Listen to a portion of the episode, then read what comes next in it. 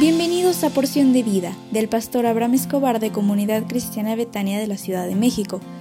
Prepárate porque hoy recibirás un mensaje para ti. Hola, buenos días.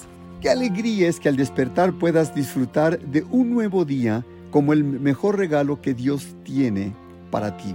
Estamos hablando acerca del tema de la fe y te confieso que en ocasiones no es tan fácil creer confiar y esperar en lo que esperas que ocurrirá, especialmente cuando estás frente a la adversidad y los hechos te hablan más fuerte que tus propias creencias. Es por esto que hoy quiero depositar en ti cuatro palabras relacionadas para que aprendas a diferenciar, a creer, a confiar y esperar en lo que Dios tiene para ti. La primera de ellas es la palabra de la fe. Mateo 21, 21, Jesús respondiendo les dijo, de cierto os digo que si tuviereis fe y no dudareis, no solo haréis esto de la higuera, sino que si a este monte dijereis, quítate y échate en el mar, será hecho.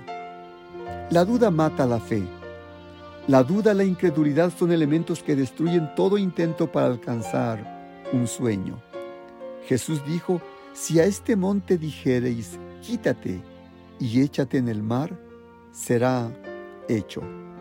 Las montañas son amontonamientos de tierra y piedras que difícilmente se pueden mover, a menos de que exista maquinaria muy poderosa para moverlas. La montaña en este caso es semejante a una enfermedad, al temor, al odio, a un rencor, incredulidad inclusive, algún vicio, tabaco, fornicación, y la lista puede ser grande.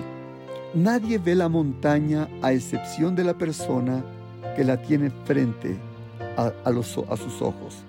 Las montañas impiden ver lo que está más allá del obstáculo pero la maquinaria que desecha y quita la montaña es la fe. Te desafío para que creas a partir de este día.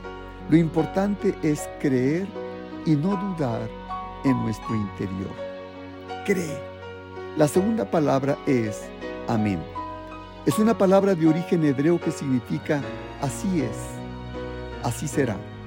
Equivale a creer, aceptar que lo que se está diciendo será una realidad. El significado de amén está asociado a entender a la persona que busca a Dios para apoyarse en Él. Amén es confirmar, es entender y te desafía a creer que lo que Dios está diciendo será una realidad dentro de ti. Primera Crónicas 16:36 dice, bendito sea Jehová Dios de Israel, de eternidad a eternidad. Y dijo todo el pueblo, amén, y alabó a Jehová. Mañana revisaremos los siguientes dos palabras. ¿Me permites orar por ti? Padre, te ruego en esta hora por la persona que escucha este audio, para que se despierte en su interior la capacidad para creer, apoyándose en ti, y así sea libre de toda opresión eh, del maligno en el dulce nombre del Señor Jesús. Amén. Hoy es miércoles y me dará mucho gusto que te conectes con nosotros a las 20:30 horas y te recuerdo, faltan 10 días para iniciar nuestra fiesta de celebración por nuestro 82 aniversario.